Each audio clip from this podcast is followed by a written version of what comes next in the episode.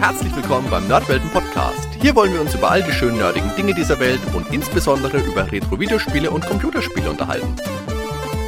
Also macht's euch bequem, spitzt die Ohren und dann viel Spaß mit der heutigen Folge.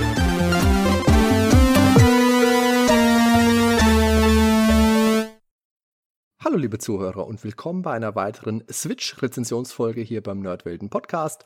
Zur Feier ihres 50-jährigen Jubiläums hat die Videospielfirma Konami einige Anniversary Editions angekündigt, auch eine schon auf den Markt gebracht und eine von diesen möchte ich heute eben in dieser Folge rezensieren. Bereits im Vorfeld erschienen ist bereits die Arcade Anniversary Collection und in Bälde soll dann auch noch eine Contra-Pro Protector Anniversary Collection erscheinen und aktuell ist jetzt am 17.05.2019 eben die Castlevania Sammlung erschienen mit acht klassischen Titeln für Steam, Xbox One, PlayStation 4 und eben auch die Switch. Die Umsetzung stammt von der Firma M2. Die haben auch bei den Sega Ages Titeln ihre Finger mit im Spiel und auch die Seiken Densetsu Collection umgesetzt. Wie immer habe ich diese Sammlung aus meiner eigenen Tasche gezahlt, da ist also keinerlei Sponsoring mit dabei, das ist ganz alleinig meine freie eigene Meinung. Aber für wen ist denn diese Sammlung jetzt eigentlich? Ist das eher was für Retro-Spieler? Ist das was für Neuentdecker? Das wollen wir uns heute jetzt einfach einmal gemeinsam erschließen. Zum Aufbau, ich möchte jetzt erstmal ein Wort zu den beiden anderen Sammlungen verlieren, also zur Arcade Anniversary Collection und zur Contra-Pro Protector Anniversary Collection und dann eben überschwenken zur Castlevania-Sammlung. Welche Spiele sind damit drauf? Einen kurzen Überblick dazu. Ein, zwei Worte zur Musik. Äh, denn die Reihe ist neben der tollen Spielbarkeit auch für ihre großartigen Soundtracks berühmt.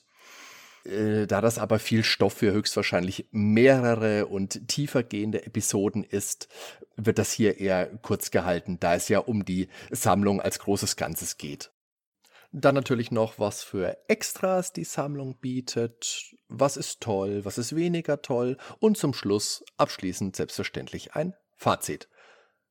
Okay, dann würde ich sagen, lassen wir die Peitsche einfach mal knallen. Und eine kleine, aber wichtige Information habe ich im Vorfeld noch. Ich habe mir diese Sammlung gleich am 17.05. besorgt und habe dann schon angefangen, mir Gedanken zu machen, weil ich schon vorhatte, von Anfang an das in Podcast-Form auch rauszubringen. Und hatte dann auch gleich einen großen Kritikpunkt, nämlich, dass da nicht unterschiedliche Versionen von den Spielen mit dabei waren, weil es da doch im westlichen und japanischen Gefilden ordentliche Unterschiede gab. Das ist dann aber ziemlich gleich also kurz darauf revidiert worden, weil Konami dann eben angekündigt hat, dass sie nachpatchen wollen und dass sie von, und jetzt äh, in Anführungszeichen, relevanten Titeln auch noch die japanischen Versionen nachreichen wollen. Und zum Zeitpunkt, wo ich diese Aufnahme hier mache, ist noch nicht bekannt, welche Titel nachgereicht werden sollen. Ich habe deshalb jetzt extra mit der Aufnahme noch gut zwei Wochen gewartet und mir jetzt gedacht, ich nehme das jetzt einfach mal auf. Ich werde diese Folge jetzt allerdings nicht direkt veröffentlichen. Das heißt, es wird jetzt noch eine gute Woche Zeit sein, bis die Folge dann online geht. Vielleicht ist der Patch in der Zwischenzeit dann rausgekommen, vielleicht aber auch nicht. Mein Stand ist, wie gesagt, die vorgepatchte Version, wissend, dass was nachgereicht wird. Allerdings kenne ich den Inhalt dieses Patches zum jetzigen Zeitpunkt noch nicht. Okay, dann wie gesagt möchte ich jetzt erstmal was zu den anderen beiden Sammlungen erzählen. Bereits erschienen ist ja die Konami Arcade Classics Anniversary Collection. Darauf befinden sich die Spiele Typhoon, Gradius 1 und 2, Life Force, Thundercross, Scramble, Twinbee und Haunted House. Dazu gibt es ein Bonus-E-Book. Das ist bei allen dreien Collections gleich, dass es ein Bonusbuch dazugereicht gibt. Die Arcade-Sammlung hat mich nicht sonderlich interessiert, obwohl ich die Gradius-Reihe doch sehr schätze, reizen mich die anderen Titel einfach weniger. Interessant ist aber, dass mit Haunted House die Arcade-Version von Castlevania aus dem Jahre 1988 beigefügt wurde. Allerdings für mein Empfinden keiner nicht sonderlich gut gelungene. Da wird man mit der hier heute getesteten Sammlung meiner Meinung nach deutlich besser bedient. Auch für die Contra-Reihe, die in europäischen Gefilden als Probotector bekannt ist, wird demnächst noch eine Sammlung folgen. Ursprünglich waren dafür die beiden Arcade-Spiele Contra und Super Contra, der NES-Titel Super C, also das europäische Probotector 2 Return of the Evil Forces und Contra 3 vom Super Nintendo angekündigt. Das komplette Lineup ist inzwischen aber auch bekannt gegeben worden und umfasst zusätzlich noch die NES- und Famicom-Variante von Contra, Super Probotector, das Mega Drive Contra Hard Corps und das PAL Pendant Probotector sowie das Gameboy-Spiel Operation C. Als kostenfreies Update erscheinen dann noch sechs japanische Versionen, also ähnlich wie bei der Castlevania Collection. Diese sind die Arcade-Versionen von Contra, Super Contra, die japanischen Pendants zu Super C, Operation C, Hard Corps und Contra 3. Und als Bonus gibt es, wie gesagt, ein E-Book obendrauf.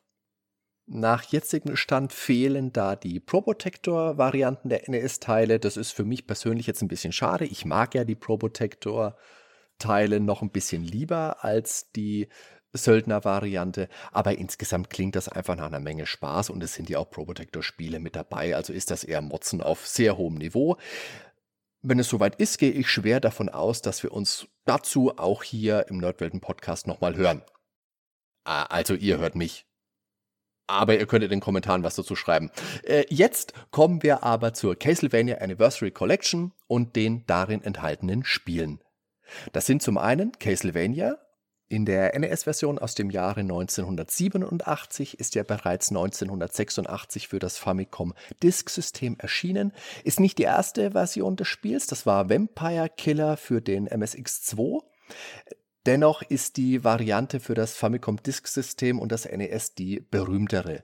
Das Spielprinzip Part Jump'n'Run mit Action, ihr müsst gezielte Sprünge tätigen, auch Gegnerhorden mit einer Peitsche und diversen Sekundärwaffen, zum Beispiel Äxten und Wurfmessern abwehren und nähert euch schließlich dem finalen Showdown mit Graf Dracula himself.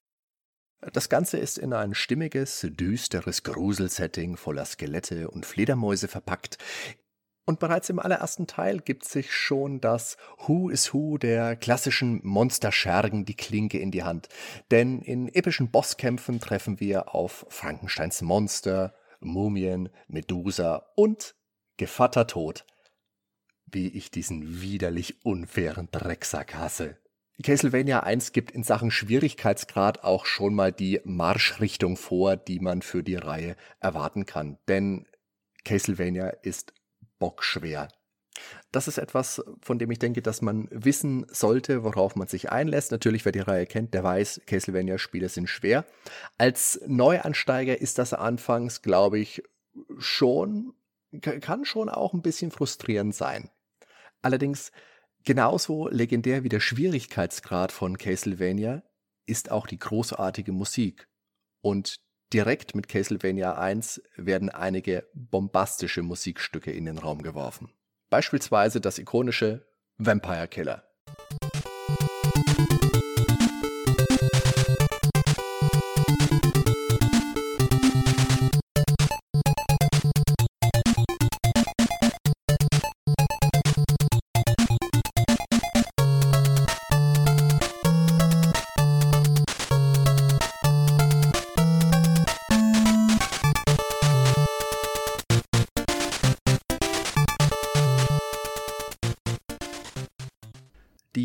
Peitsche des Helden Simon Belmont lässt sich zweimalig upgraden. Ein Element, das viele der folgenden Teile aufgreifen. Einige verzichten in der Folge allerdings auch vollständig darauf. Danach kommt Castlevania 2, Simons Quest, der wohl umstrittenste Teil der Reihe, was ja auch auf einige andere zweite Teile von NES-Spielen zutrifft, die sich von ihren Vorgängern doch deutlich abgrenzen. Da fallen mir als Beispiele Super Mario Bros. 2, ein. Okay, das muss man natürlich gesondert betrachten, da das ja eher eine angepasste Version des Spiels Doki Doki Panic ist, als der wirkliche zweite Teil in Japan erschien ja damals äh, The Lost Levels, was im Endeffekt ein mehr oder minder nur noch schwereres Super Mario Bros. 1 war. Dann gibt es natürlich noch Zelda 2, The Adventure of Link, auch ganz anders als der erste Teil. Und natürlich das hier behandelte Castlevania 2. Neu war hier, dass alle drei Minuten Realzeit zwischen Tag und Nacht umgewechselt wurde mit dem ikonischen What a horrible night to have a curse oder The morning sun has vanquished the horrible night. Und es gibt eine viel offenere Spielwelt mit Adventure-Rollenspielen einschlägen. Das hat nicht jedem so gut gefallen. Das ist eine ganz eigene Mischung, die schon auch irgendwie ihren Reiz hat. Ja, mein liebstes Castlevania ist Simon's Quest definitiv auch nicht, aber es hat mit Bloody Tears auch ein wirklich, wirklich großartiges Musikstück.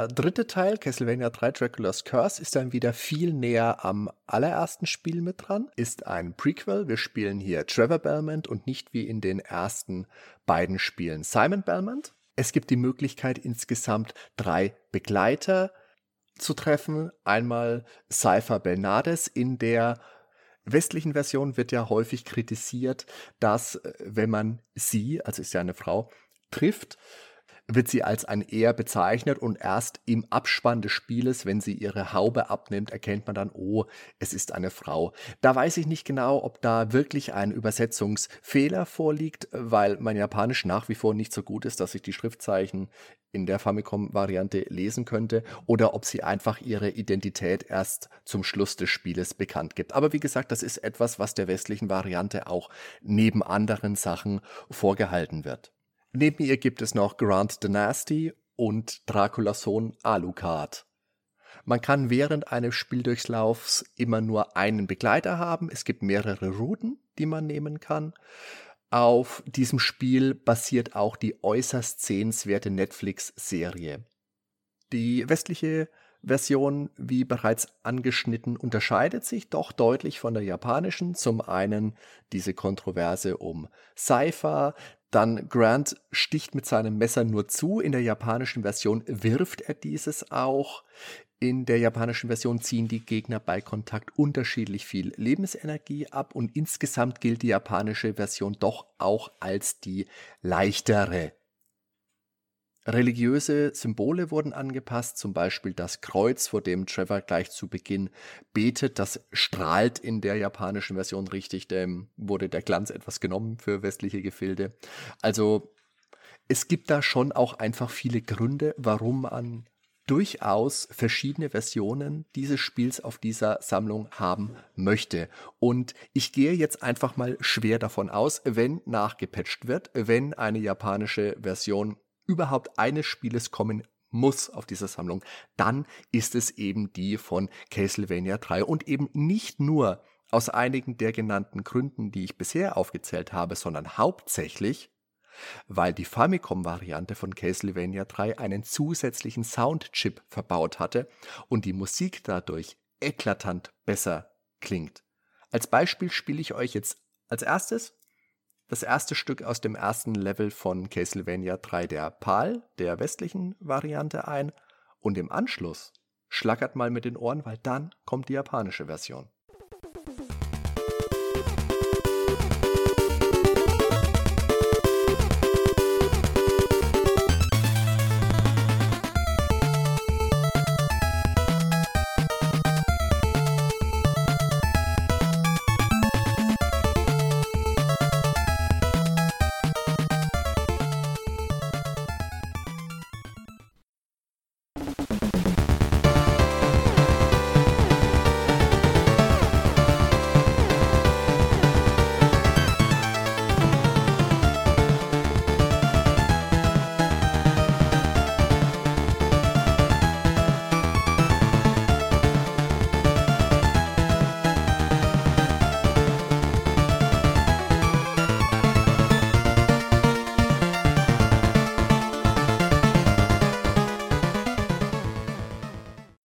Also ich denke, das spricht für sich und sollte das Update wieder erwarten, nicht die japanische Version von Castlevania 3 hinzufügen, dann wäre das einfach ein schlechter Witz und für mich nicht nachvollziehbar. Ich gehe felsenfest davon aus, dass diese Version enthalten sein wird. Super Castlevania 4 war dann das 16-Bit Remake von Teil 1 für das Super Nintendo erschienen. Diesmal gab es als Neuerungen eine frei schwingbare Peitsche, äh, rotierende Mode 7 Level. Es war groß, es gab eine wabernde, düstere Stimmung, auch wieder großartige Musik. In der europäischen Anleitung wurde der Introtext übrigens angepasst, sodass das Spiel nach Simon's Quest spielte. Heutige Timelines listen es aber als Remake und das wurde inzwischen auch von Konami so bestätigt.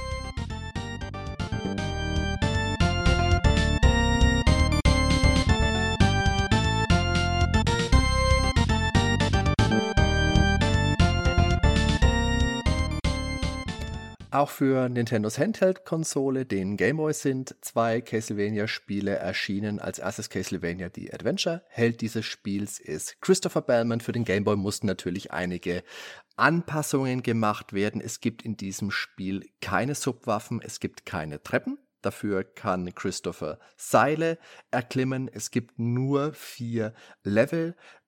Da kann man argumentieren, das Spiel ist sehr kurz, das ist definitiv auch richtig. Den Ausgleich schafft das Spiel dadurch, dass es selbst für Castlevania-Verhältnisse wirklich super, super schwer ist.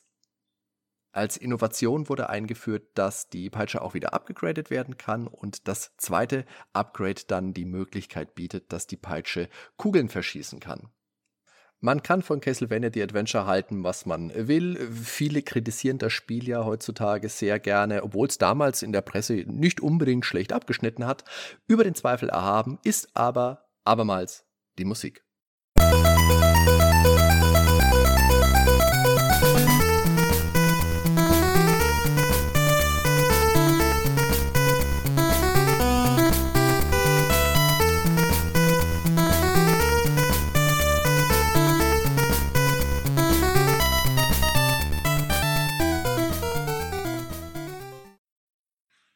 Ich denke, man sollte bei Castlevania The Adventure aber immer auch im Hinterkopf behalten, dass es einfach ein sehr, sehr frühes Gameboy-Spiel war. Ich denke, man hatte einfach noch Probleme, so ein bisschen die Technik in den Griff zu bekommen. Das sind schon alles Argumente, die man gegen das Spiel anbringen kann. Aber man merkt dafür dem Nachfolger Castlevania 2 Bellman's Revenge umso mehr an, dass man doch sehr bemüht war, es nochmal besser zu machen.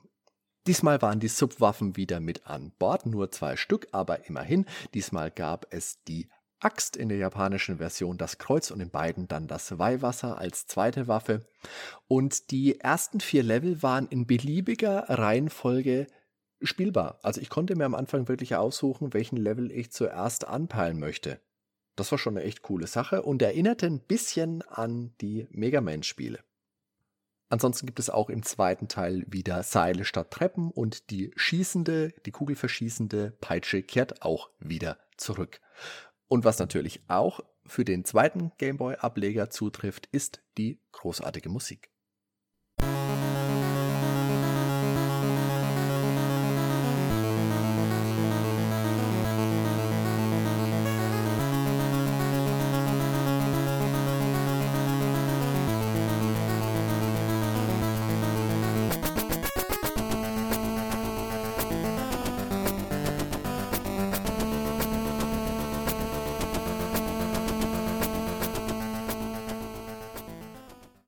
Nachdem wir jetzt Spiele für das NES, das Super Nintendo und den Game Boy abgehandelt haben, kommt jetzt Castlevania Bloodlines, das damals für das Sega Mega Drive erschienen ist. Und wie es damals das Image von Sega war, Klammer auf, Sega does what Nintendo don't, Klammer zu, ist dieses Castlevania doch nochmal eine deutliche Spur blutiger. Da werden die Gegner zerfetzt, da fließt wirklich das Blut, allein im Titelbildschirm tropft es von der Decke. Als Besonderheit konnte man in diesem Spiel wählen zwischen zwei Charakteren, John Morris und Eric Lecard. Eric Lecard greift mit einem Speer an. John Morris hat die klassische Castlevania-Peitsche. Es gibt tolle Dreheffekte in der Grafik, beispielsweise im schiefen Turm von Pisa. Es gibt sehenswerte Wasserspiegelungen. In Europa wurde das Spiel ein bisschen zensiert. Da hieß es nicht Bloodlines, sondern The New Generation. Insgesamt aber auch ein richtig, richtig gutes Castlevania-Spiel geworden. Mit, ich denke, ihr habt inzwischen auch schon raus, was jetzt kommt. Richtig, richtig großartige Musik.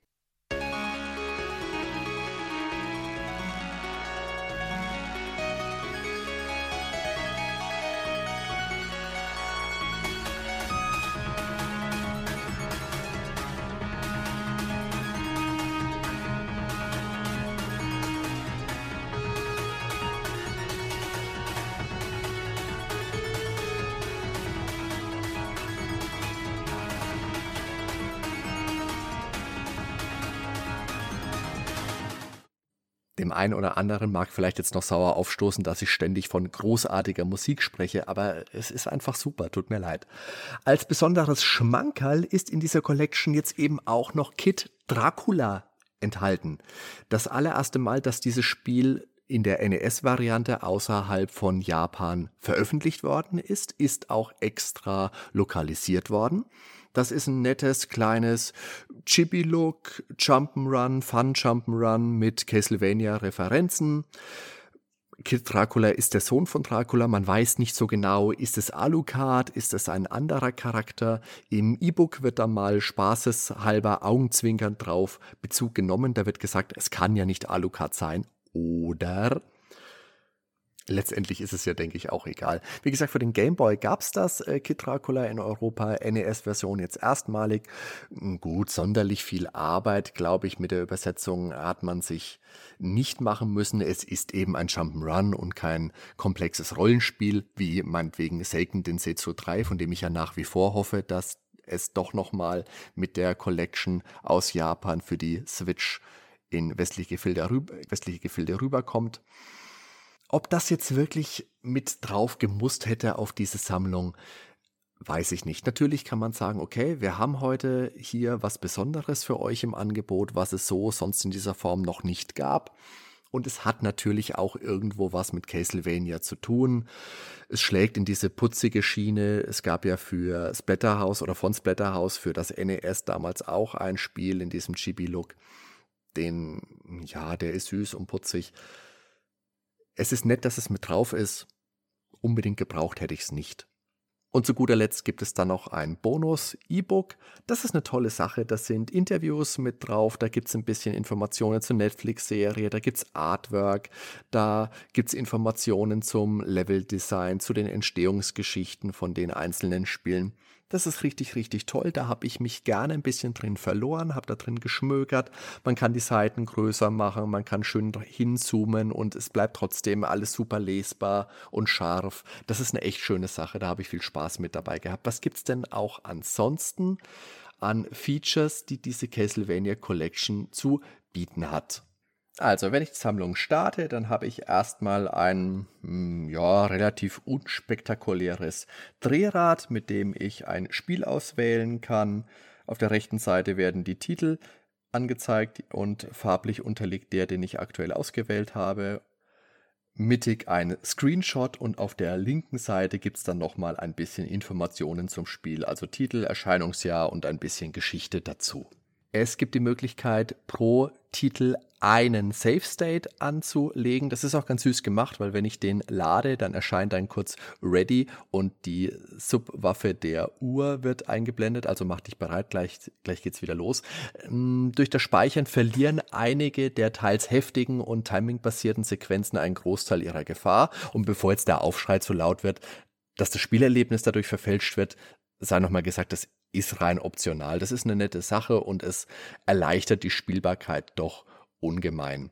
Warum es jetzt nur ein Save State ist, darüber lässt sich streiten. Da hätte man bestimmt auch mehrere anlegen können, damit man seine Lieblingslevel ohne die, das Eingeben des Passworts dann gleich wieder anwählen kann. Hätte man machen können. Hat man nicht gemacht, warum auch immer. Dafür gibt es die Funktion, Replays aufzunehmen und abzuspielen. Das brauche ich persönlich jetzt so gar nicht, aber ich denke, wenn man gerne nochmal seine Spieldurchläufe abfilmt und dann nochmal anschaut, dann kann das bestimmt auch nett sein. Zum guten Ton einer jeden Retro-Sammlung gehören heutzutage selbstverständlich Grafikfilter. Die Castlevania Anniversary Collection bietet die Originaldarstellung. Dann gibt es Pixel Perfect und 16 zu 9. Igitt. Dazu nochmal die drei genannten mit Scanlines. Die Scanlines sprechen mich persönlich jetzt nicht so wirklich an. Ich lasse es entweder in der Original 4 zu 3 Darstellung oder Pixel Perfect. Erwähnen sollte man noch, dass die zwei Gameboy-Spiele sich da nochmal etwas unterscheiden. Die haben dann noch eine Art Color-Filter mit drin, leider keinen allzu guten. Da gab es vor Jahren mal eine Konami Collection-Serie für den Game Boy Color, die hieß Konami Game Boy Collection, also Konami GB Collection mit mehreren Teilen. Auf Volume 1 war unter anderem auch Castlevania The Adventure und auf Volume 4 Castlevania 2 Bellman's Revenge drauf. Und das hat doch deutlich mehr aus den Teilen rausgeholt, als es jetzt diese Sammlung macht. Aber man sollte nochmal lobend erwähnen, dass es zumindest einen schönen grün-schwarzen Gameboy-Display-Filter gibt. Also, dass man da auf seiner Switch, gerade im Handheld-Modus, nochmal den Gameboy Spirits erleben kann. Wenn ich natürlich jetzt nicht Bildschirm ausfüllen spielen kann, dann brauche ich ja auch ein paar Rahmen die mir das ganze Bild dann ausfüllen. Und hier habe ich die Wahl zwischen drei Stück. Entweder schwarze Balken, dann gibt es ein recht hübsches Artwork vom allerersten Castlevania für das eine S und dritter Rahmen könnte ein bisschen verschmiertes Blut darstellen wollen. Drei Rahmen hätte man mehr machen können. Man hat sich für drei entschieden. Da kommen wir später auch nochmal zu. Welche Titel fehlt jetzt in dieser Sammlung? Interessant wäre es sicherlich gewesen, Vampire Killer vom MSX2 mit draufzubringen, einfach weil es nochmal ein ganz anderes Spielerlebnis ist. Da gab es Probleme mit dem Scrolling, deswegen begibt man sich da immer von Bildschirm zu Bildschirm. Es hat ein bisschen mh, hm, diesen Forscher-Spirit schon mit drinnen, da musste man Schlüssel einsammeln. Das ist nochmal ein Thema für einen eigenen Podcast, aber das ist ein interessantes Spiel. Die NES-Teile sind besser, da bin ich schon der Meinung, aber interessant auf jeden Fall. Rondo of Blood selbstverständlich fehlt, Symphony of the Night, aber die sind wohl beide mittlerweile an Sony gebunden. Da gab es ja auch erst wieder eine Sammlung. Vampire's Kiss für Super Nintendo bin ich jetzt nicht sicher, ob das auch in diese Sony-Geschichte mit reinfällt, aber auch ein gutes Spiel. Dann die Game Boy Advance-Teile, die DS-Teile. Also es wäre locker locker nochmal genug für mindestens noch eine weitere Castlevania-Sammlung.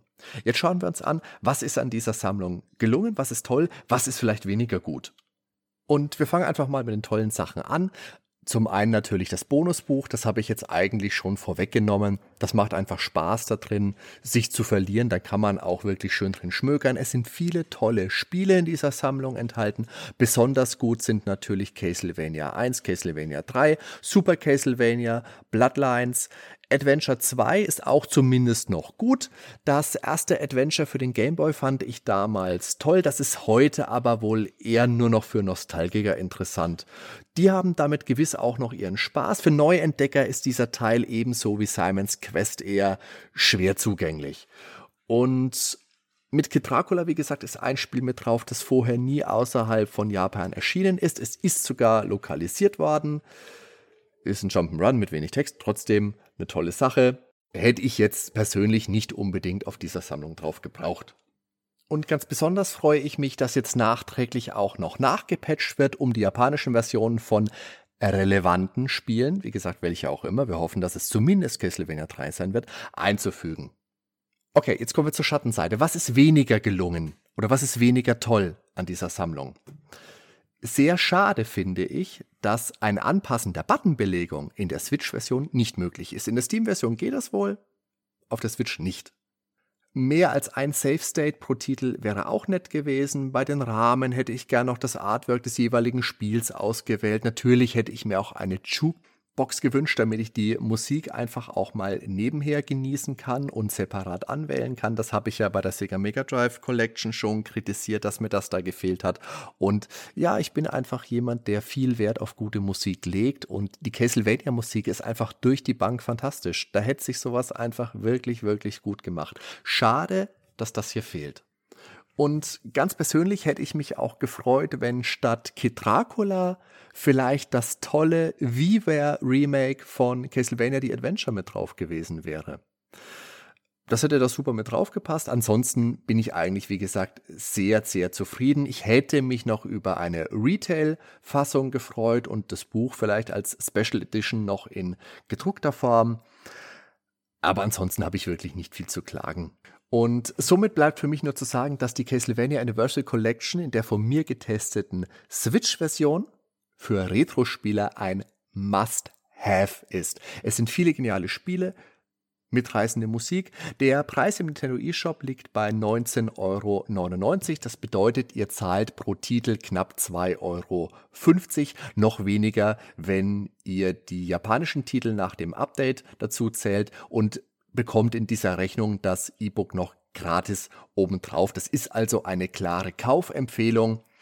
Selbst die zwei vermeintlich weniger interessanten Titel, Castlevania The Adventure und Simon's Quest, sind das allemal wert. Äh, erwähnen sollte ich vielleicht noch, dass die Spiele gerade bei Castlevania The Adventure und Castlevania 4 ist mir das aufgefallen, ab und zu ruckeln. Ebenso wie auf der Original-Hardware damals. Mich hat das nicht wirklich gestört, weil ich das eben von meinen Originalen kenne. Aber Neueinsteigern mag das eventuell negativ auffallen und das hätte man schon auch sauberer emulieren können heutzutage. Ansonsten haben M2 da aber wirklich einen großartigen Job gemacht. Und für diejenigen unter euch, die bisher vielleicht eher mit den Metroidvania-Teilen der Reihe vertraut sind oder erstmals hineinschnuppern wollen, denen möchte ich auch sagen, dass ihr hier wirklich tolle, allerdings auch bockschwere Spiele bekommt, mit denen man aber nichtsdestotrotz jede Menge Spaß hat. Ich vergebe für die Castlevania Anniversary Collection die Wertung super und freue mich schon auf die Kontrasammlung die ich dann hier auch gerne vorstellen möchte. Ich danke euch fürs Zuhören. Ich wünsche euch noch einen großartigen restlichen Tag. Wir hören uns. Euer Hans.